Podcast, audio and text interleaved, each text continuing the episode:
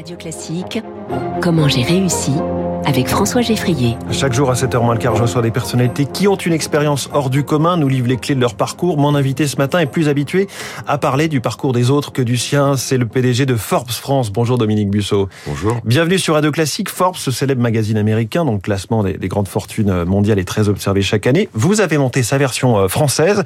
Vous êtes passionné euh, de médias, mais vous n'êtes pas du tout dans le journalisme au départ.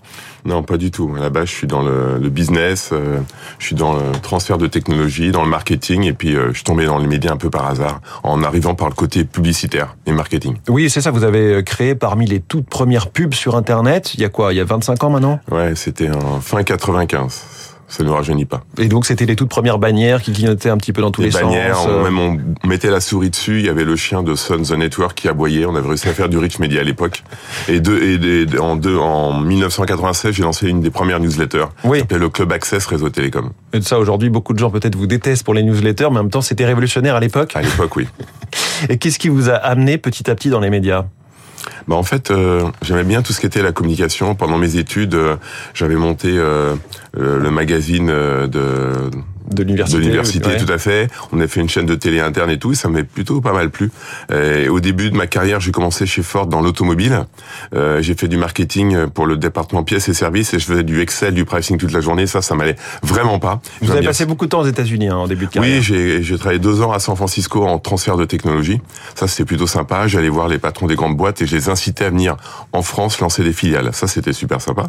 Et quand je suis rentré en France, j'ai passé euh, chez Ford au marketing pièces et services à faire du pricing de l'Excel toute la journée. Ça m'a vraiment pas plu.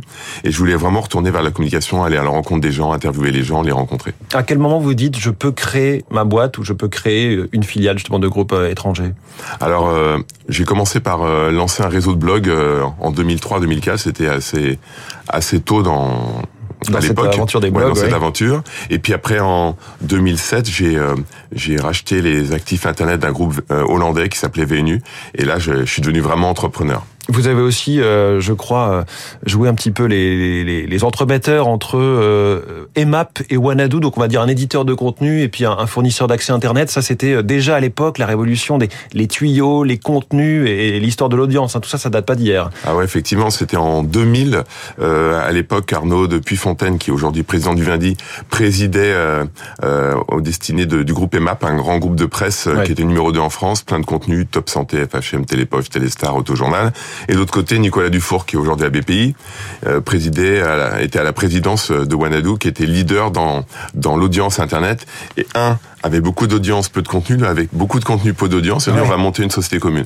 Et donc, ils sont venus me chercher, j'ai monté ça, on appelait à l'époque EMAP Wanadu. Et c'est- ça, ça s'est un petit peu mal fini parce que chacun euh, a accusé l'autre de, de piquer euh, justement ça, ça, sa Bah, disons quoi. que disons qu'EMAP voulait pouvoir avoir une partie de l'audience de et Wanadu voulait avoir une partie de- du contenu d'EMAP. Ça a duré trois ans. Alors euh, Dominique Busseau, pourquoi avoir choisi Forbes au bout du compte? Alors euh, en 2014-2015, euh, après une aventure un peu compliquée avec un fonds d'investissement lors du rachat euh, des actifs du groupe VNU, euh, je suis parti aux États-Unis en me disant je veux lancer une marque média. Soit je lançais Busso.com, ça va être un peu compliqué, un peu long. Soit j'allais euh, euh, euh, racheter les actifs d'un groupe de presse, mais il me fallait un fonds d'investissement et ça je voulais pas. Et je me disais je peux peut-être exporter une marque américaine. Donc j'ai été aux États-Unis, j'ai rencontré les gens de chez Forbes, les gens de chez Newsweek et les gens de chez Business Insider. Et quand j'ai vu Forbes, ce qu'il y Trois avait grands magazines. Alors, euh, Business Insider, c'était qu'un site, euh, un site, mais c'était trois grosses marques médias. Et je me suis dit, euh, quand j'ai vu Forbes et j'ai vu ce qu'il y avait sous le capot de Forbes, j'ai rencontré des gens de chez Forbes, dis, faut que je lance Forbes et rien d'autre. Donc Forbes et rien d'autre. Comment vous vous obtenez le fait d'avoir la, la licence française? Bah, C'est compliqué petit- ou pas de négocier avec les Américains? Euh, c'était un petit peu au bluff. En disant il faut le faire avec moi avec personne d'autre. J'aurais dit on va faire une approche innovante. Au lieu de lancer un mensuel et ensuite une déclinaison web, on va d'abord faire un lancement web first et un trimestriel sur l'économie Cali, Ouais. ce qu'ils n'avaient jamais fait auparavant. Donc ça les a plutôt séduits. Aujourd'hui, il est distribué notamment dans les palaces, par exemple. Euh, Vous avez une, une distribution assez sélective. en Alors, fait. j'ai 50% en kiosque, donc il est tiré à 100 000 exemplaires. 50% vont en kiosque et 50% vont dans des palaces ou dans des business conférences. Par exemple, on sera à la BPI euh, début octobre, le salon des entrepreneurs. On est le- seul magazine à être diffusé à la BPI. Et c'est une formule euh, très légère. Je parle de la formule de votre entreprise. C'est-à-dire, vous avez une dizaine de collaborateurs, mais à beaucoup à l'extérieur de contributeurs au magazine. Alors oui, on a 250 contributeurs. Donc ce ne sont pas des journalistes, mais ce sont des spécialistes d'un secteur d'activité et qui euh, font des tribunes et qui sont contents d'avoir sur leur LinkedIn euh, Forbes Contributor. Et votre challenge, c'est un petit peu, j'imagine, de faire connaître Forbes pour tout le reste, pour tout ce qui n'est pas le fameux classement des grandes fortunes? Eh oui, parce que fait, effectivement, les gens disent Forbes, ils pensent au classement des milliardaires, mais Forbes avant tout, c'est un magazine sur l'entrepreneuriat, sur la réussite, réussite entrepreneuriale, et on fait des classements comme les 30 under 30, donc les 30 jeunes de moins de 30 ans qui réussissent dans l'entrepreneuriat, qui se, qui se démarquent. On a aussi les 40 femmes je fais un classement chaque année où on met en avant 40 femmes particulières. On a un numéro spécialement l'entrepreneuriat féminin. À l'entrepreneuriat féminin, tout à fait. On parle aussi euh, classement des avocats, classement des entrepreneurs. Voilà, on fait tout ce genre de, de classement. Que, que savez-vous Ça m'intéresse ces coulisses de savoir comment ces différents classements, notamment le plus célèbre, euh, sont attendus, sont espérés, sont craints parmi les personnalités qui figurent? Est-ce qu'elles vous parlent en amont Elles vous demandent des infos? Alors il y, y, a tout.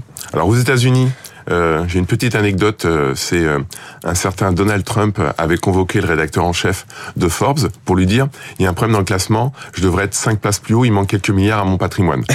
En France, c'est plutôt vivant heureux, vivant caché, ils préfèrent ne pas en parler. La Alors, on a les équipes qui sont capables d'avoir les données, mais des fois, il y en a qui ne sont pas très contents d'être dans le classement. Si vous regardez votre parcours là, qui est multiple, comment, enfin, à quel moment vous pourriez dire comment j'ai réussi? C'est le titre de cette interview. Comment vous avez réussi, vous, Dominique Bussot bah, Je pense en être persévérant parce que vous me parliez, est-ce que c'était compliqué d'avoir la licence Forbes? C'était comme 18 mois de négociation et à peu près 6 allers-retours à New York.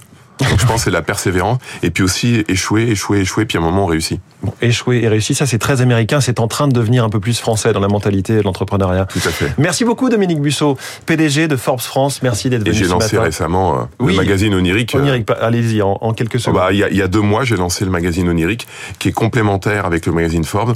C'est luxe, art et volupté. Ça cible les mêmes audiences, mais ça se veut art de vivre, lifestyle, et c'est un magazine qui s'adresse autant aux femmes qu'aux hommes. Onirique avec un Q à la fin. Merci beaucoup. Merci 6h54 va-t-on passer l'hiver? La sobriété, c'est le mot-clé.